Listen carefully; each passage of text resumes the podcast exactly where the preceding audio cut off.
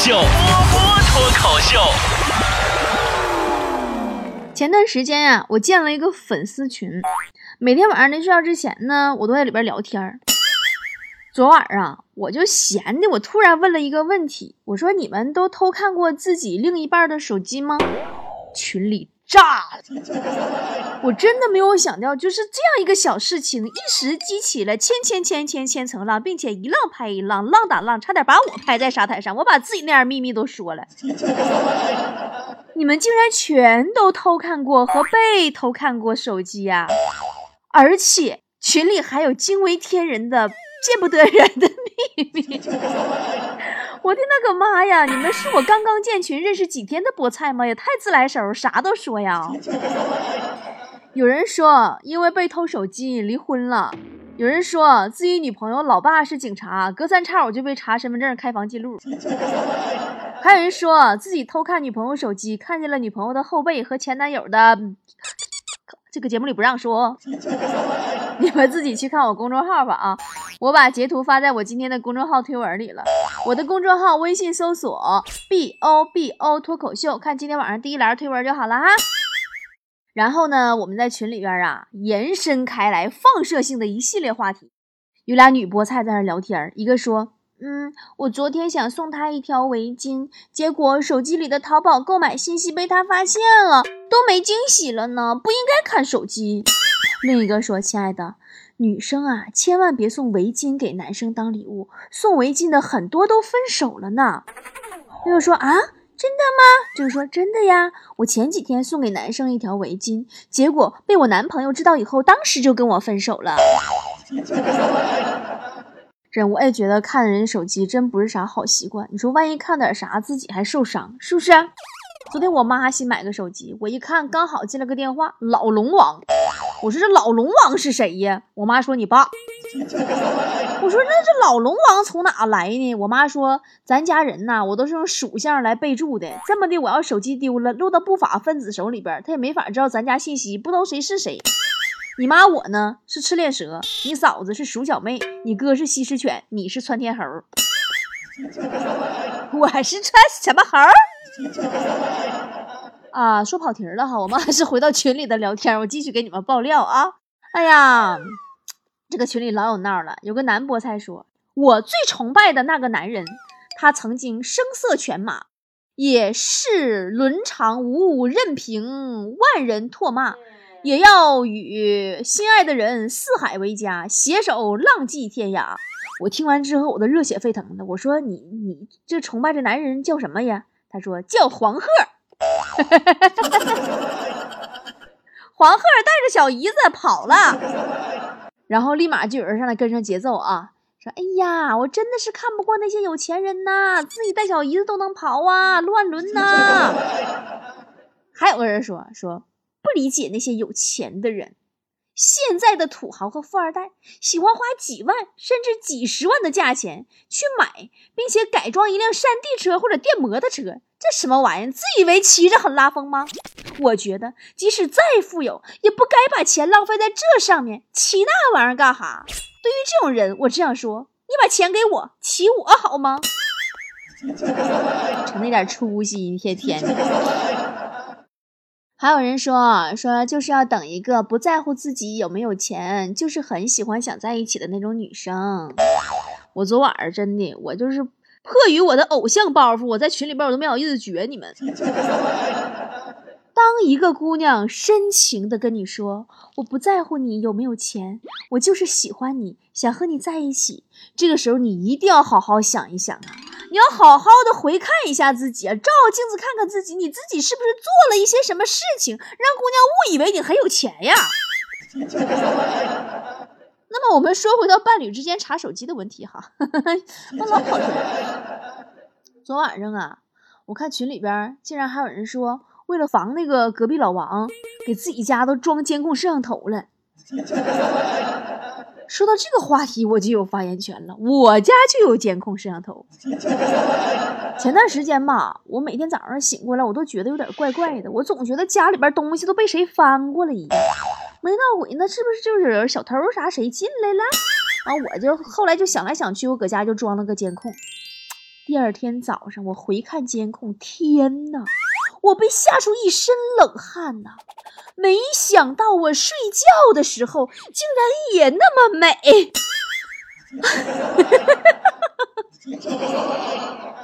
我自己，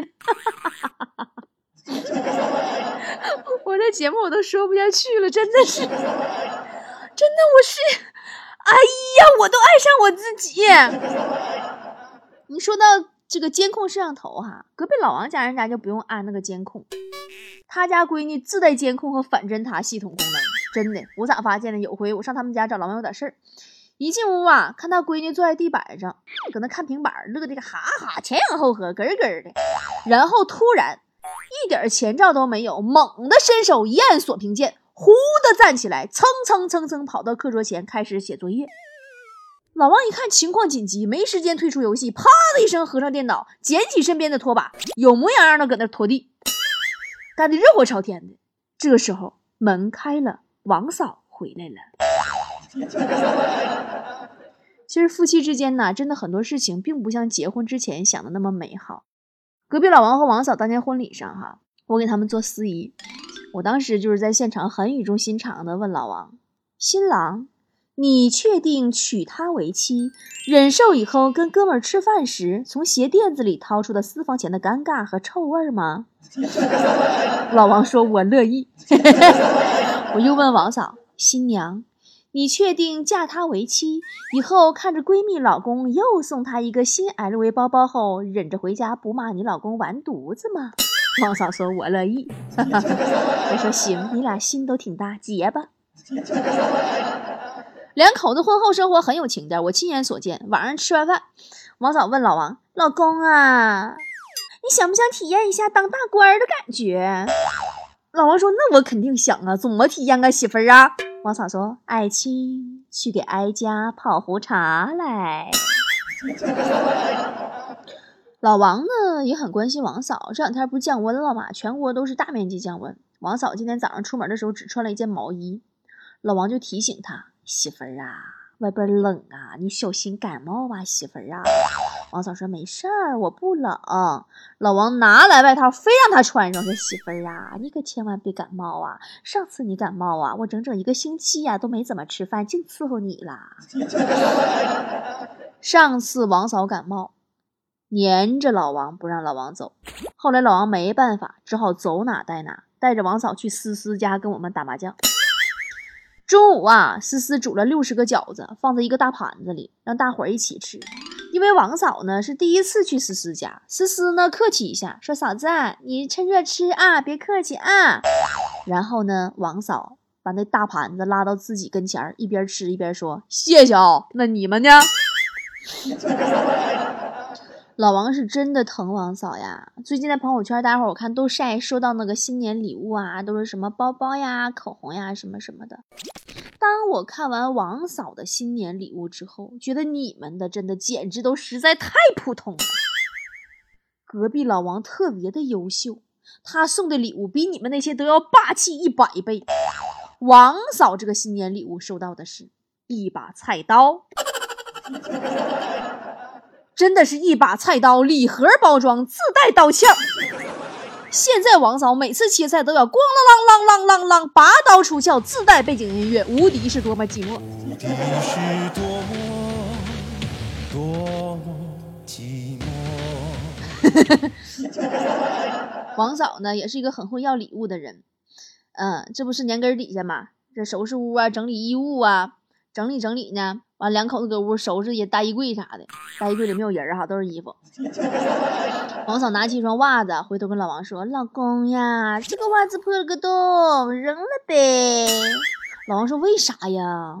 王嫂说：“破了个洞，穿不了了。”老王说：“那么小洞没事儿啊。”然后王嫂犹豫了几秒，开始用手扯那个洞，啊，破了个洞，破了个洞，你看看看看看看看，大了，穿不了了。扔了吧！我怎么又说跑题儿了？我们刚才说到哪里了？袜子、菜刀、饺子、感冒了、泡茶、婚礼。那说哪了？我说说说监控啊，对对对对对对对对对对，说到查手机，咱们还是说回到偷看手机的话题。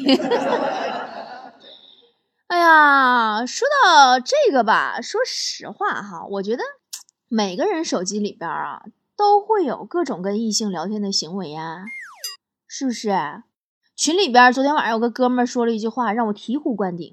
他说：“其实我不大喜欢和女网友聊天，因为女人主动找男人聊天呐，大多数都是什么微商啊、小额贷款呐、要红包啊、包酒什么的，哪像我们男人这么单纯。”我们找女人聊天就一个目的，约吗？我今天特别想在节目里边问一嘴，是不是你们男的跟女的闲聊天主要目的都是约呀？要这么说的话，强子应该是在约的路上努力拼搏的领军人物了吧？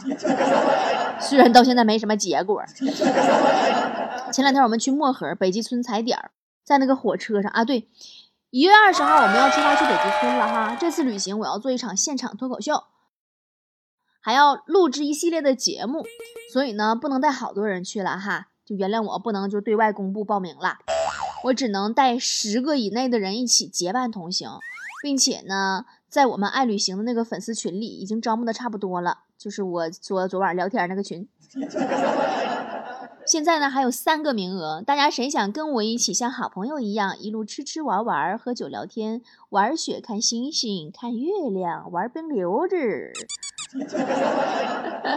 在雪地里溜冰吃、滑雪橇，反正就是不管怎么地吧，想跟我这次私密的一起玩的，你就可以加咱们爱旅行群群主的微信哈，一个很不帅、很不帅的。帅哥，也是咱们定制旅行的项目总监。你要是有关于其他的旅行咨询的问题，不管是不是我们销售的线路，也都可以问他啊。人家是有导游证的哟，可以免费咨询呢，不拒绝红包哦。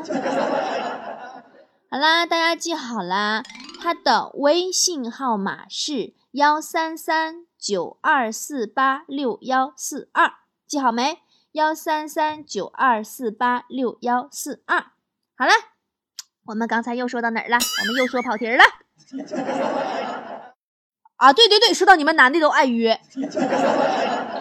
强子，我们前几天去漠河北极村踩点儿，从哈尔滨呢坐火车去漠河，我们车厢呢来了个妹子，女神级别的，个儿高，身材好。他放行李的时候啊，突然跟强子说：“帅哥。”帮我放一下好吗？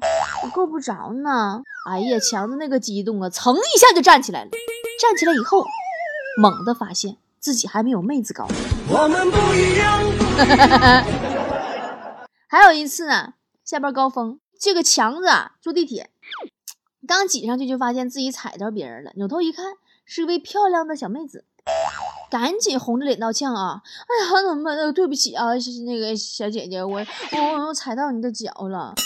女孩一脸茫然，旁边一大妈说话了：“小伙子，你踩的是我的脚。”这强子脸更红了，赶紧给大妈赔礼道歉。哎呀呀，那么对不起，大妈，我踩错脚了。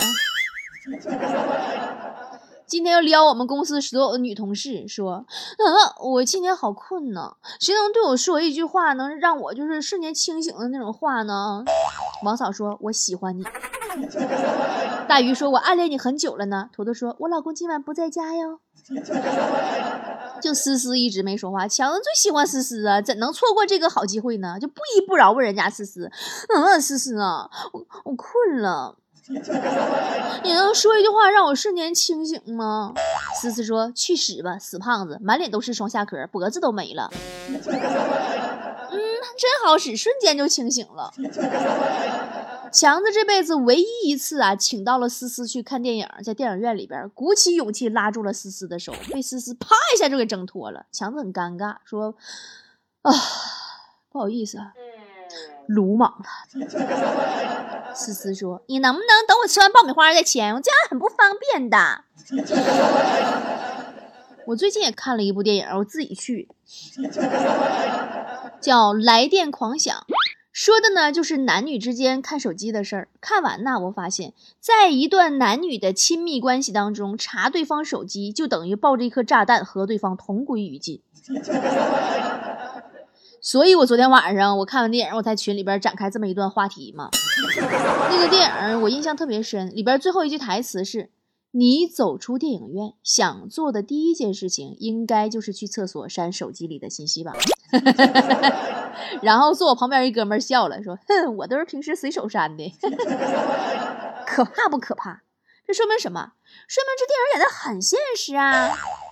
那个电影里边，一个男的找了个富二代千金剧作家，看起来是大才子，风流倜傥，左右逢源，还被人夸情商高。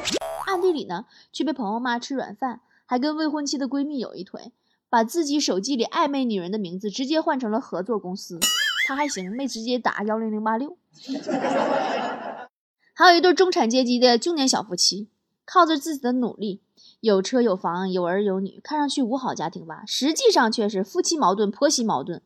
还各自不伤大雅的心猿意马。丈夫呢，跟美女主播用打赏换每天晚上九点钟比报时还准的一张性感的艳照。老婆呢，在游戏跟别人组 CP，聊聊暧昧短信，时常呢还互相聊骚一下，调剂自己生孩子之后，老公再也不碰我的空虚寂寞。我真的是不理解，这个世界上大多数人啊，真的是对帅哥和美女都是没有抵抗力的。而我就跟你们不一样，我我对钱没有抵抗力。不信你给我一笔巨款看看，我立刻高兴的死给你看。你细想想哈，如果较起真儿来，都把手机翻个底儿朝天，人呐没有清白的。在这些不清白里啊，有的是伤不了根本的生活调剂，有的呢是。粉末修饰后的痛苦和压抑，你再细想一下，其实都是可怜的人喽。别赖手机，手机没罪，你说人手机招谁惹谁了？是不是？之所以手机能成为现代人的焦点、热点、爆破点、导火索，可能真的是因为它能承载的东西太多了嘛，功能真太多了。相机、社交、记录、娱乐、办公、通信，这都是最最最最基本的一个小功能。所以说。不是手机里有多少秘密，而是我们的心里有多少秘密。以前我们的秘密都藏在心里，现在都被记录在手机里，就这个道理。手机呢，它只不过是把我的内心都摆出来了而已。打比方，你可能不爱你的老公，但现实当中你可以跟这个男的结婚生子。你内心的痛苦，你不能给任何人看啊，是不是？你这些内心也许在手机里记录着呀，也许你与此同时正在暗恋着你公司的一个男同事。人人都爱幻想，包括性幻想。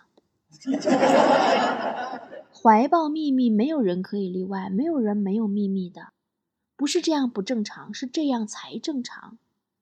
有些个话，我们真的不能跟生命当中任何一个人都和盘的托出。比如说，最近隔壁老王爱上了健身，很大的原因是因为健身教练长得好看，一个女的。老王呢，偶尔节日给教练发个红包，说些关心的话，但还不敢让王嫂知道，因为知道了就会被视为出轨。于是呢，老王就会顺手删除跟教练的聊天记录。你觉得隔壁老王算出轨不？也许算精神出轨，但这个世界上的任何一个人，谁敢站出来说我？我除了自己的伴侣之外，我没喜欢过任何一个另外的异性的脸蛋、身材，没有仰慕过。我对另外的异性谁谁谁都算上，一点一点好感都没有过，从来从来都没有过，一个都没有过。反正我有过，我喜欢吴彦祖好多年了，还有刘德华、陈冠希、赵本山，我的口味有点杂。这个事情啊比较微妙，尺度呢很难把握。喜欢多了呢，就可能真的出轨了；仅限于一丢丢好感呢，然后手机里某个记录被自己的伴侣看见了呢，又是一个大的麻烦。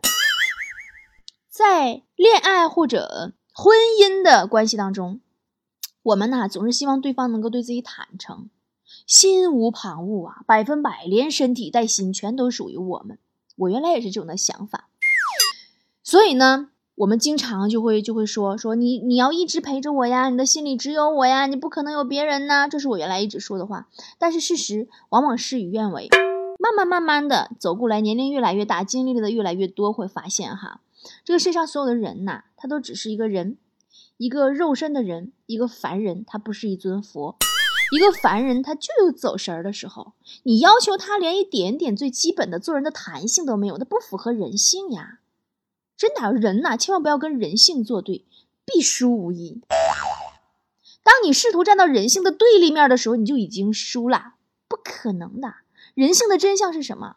人性的真相是，如果嗯，我们在这种。亲密的关系当中，总有想彻底去管住别人的冲动的话，那我们可能是人格有问题，不是，就是可能是有有有点不准确这么说哈，我们可能是依赖型人格或者是控制型人格，这两个人格还挺像的。这两个人格什么样呢？他就是感觉呀，他认为自己是个婴儿啊，巨婴。那婴儿怎么样呢？婴儿只有寄生到对方的身上，自己才能活。而自己寄生的这个人，就是自己潜意识里的妈妈。那既然是妈妈，妈妈就必须百分百的爱自己，服务自己，不许爱别人家小孩。但是如果作为一个成年人的话，你要知道一个事实啊，就是你想管住一个人的身体、心理，还有他的意志、他的思想，那比让这个人坐牢还要痛苦。我们连自己的心情都不能完全控制好，怎么可能管住别人呢？你还要统治一个人的思想，这事儿太可怕了。你还记得古代的文字狱吗？雍正、乾隆时期就先后发动了几十次大大小小的文字狱。乾隆时期甚至还控制戏曲，要给人们洗脑。历代帝王都拼尽全力做不了的一件事情，啊，你怎么可能控制得了？跟自己较劲嘛，是吧？人类的本性是什么？人性就是越控制越不受控制，被控制的越好，最后反弹越大。因为人会因为好奇呀，人会反抗啊，还因为人的思想本身就难以控制。那么，关于我们在爱情和婚姻当中，真的十分要求对方很完完全全的爱自己、属于自己的这个事儿上，我到现在这么多年。我选择的做法是，不奢求百分百严苛的限制自己，也不要求百分百明察秋毫的去控制别人。水至清则无鱼，给彼此应该有的成年人的空间。谁让你我都是人呢？那就尊重人类的复杂性。今天节目啊，跟大伙儿最后玩个游戏啊，互动。转发我的这篇公众号链接到你的朋友圈和你的微信群或者你的微信好友都可以发给谁都可以，附加一句话：你会偷看你另一半的手机吗？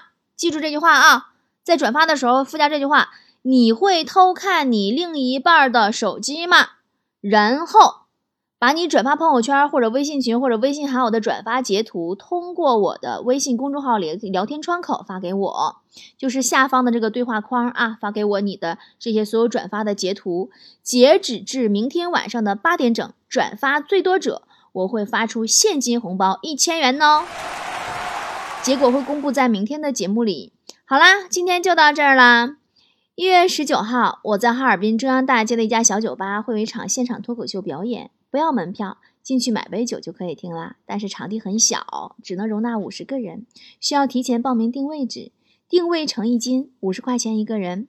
演出当天现场如数退给你。抢位方法，在我的微信公众号下方对话框里发送“哈尔滨脱口秀”就可以啦。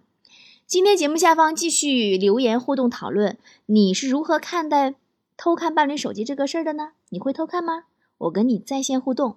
昨天我的公众号发出的一个小游戏，让大家猜我是在哪里演出那个视频嘛？那结果已经出来了。第一个猜中我的演出地址的菠菜，我已经把你的名字发到我今天的微信公众号推文里啦。你将得到我亲手送出的价值一千四百九十九块钱的美容导入仪一台，赶紧联系我吧！明天见了，拜拜。